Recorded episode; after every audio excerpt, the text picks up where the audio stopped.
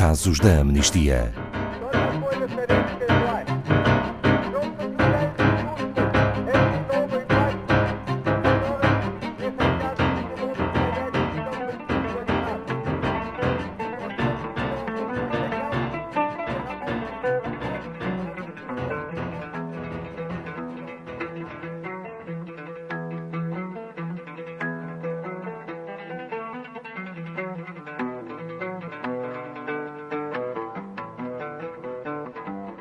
Tudo aconteceu no Sudão do Sul.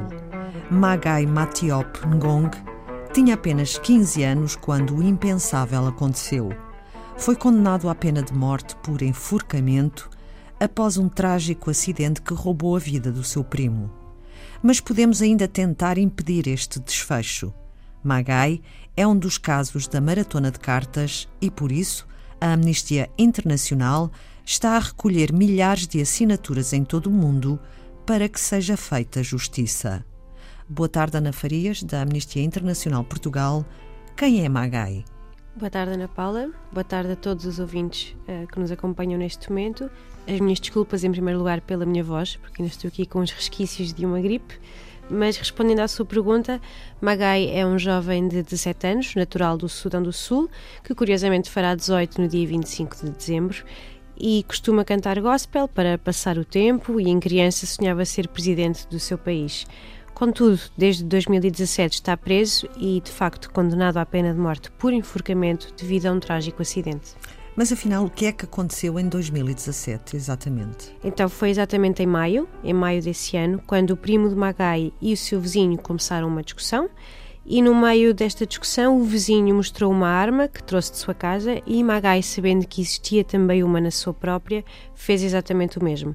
Com medo, o primo de Magai interviu e pediu-lhe para esquecer a discussão, pediu-lhe para que ficasse por ali, só que o pior aconteceu. Magai disparou acidentalmente contra o chão e a bala fez ricochete, atingindo mortalmente o seu primo. Qual é o estado do, processo, o estado atual do processo, Ana Farias? Então, neste momento, Magai está preso, uh, foi acusado e condenado pela morte do seu primo, e mesmo após ter referido que era menor de idade a quando deste incidente e que de facto tudo não passou de um trágico acidente, o juiz não teve dúvidas no momento da condenação. Para piorar tudo, o advogado a, a que Magai tinha direito nunca esteve presente, nunca lhe foi concedido e, de facto, em 2017 foi condenado à pena de morte por enforcamento.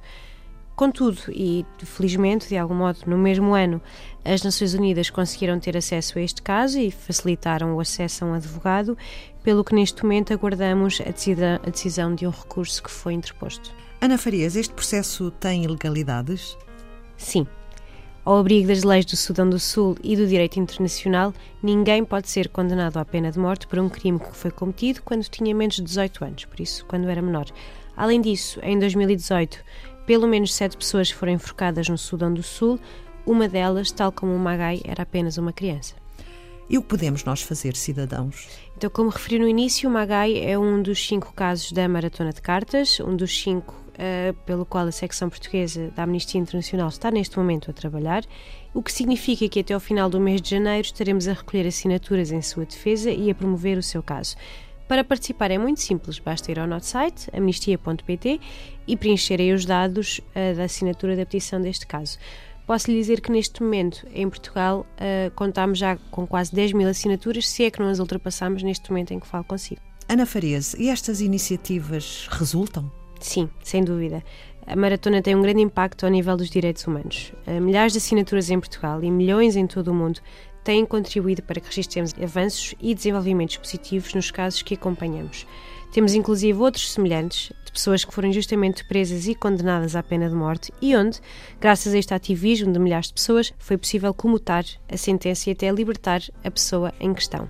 Também em projetos como a Maratona de Cartas. É possível consultarmos algum destes sucessos? Sim, estão todos disponíveis no nosso site, eh, num pequeno separador no topo da página que se chama Vitórias. Além disso, damos também feedback regular através das redes sociais, e-mails e newsletters a todas as pessoas que se juntam a nós e que nos acompanham. É graças a essas pessoas e à experiência que nos dizem que apenas juntos conseguiremos vencer. Obrigada, Ana Farias, da Amnistia Internacional Portugal.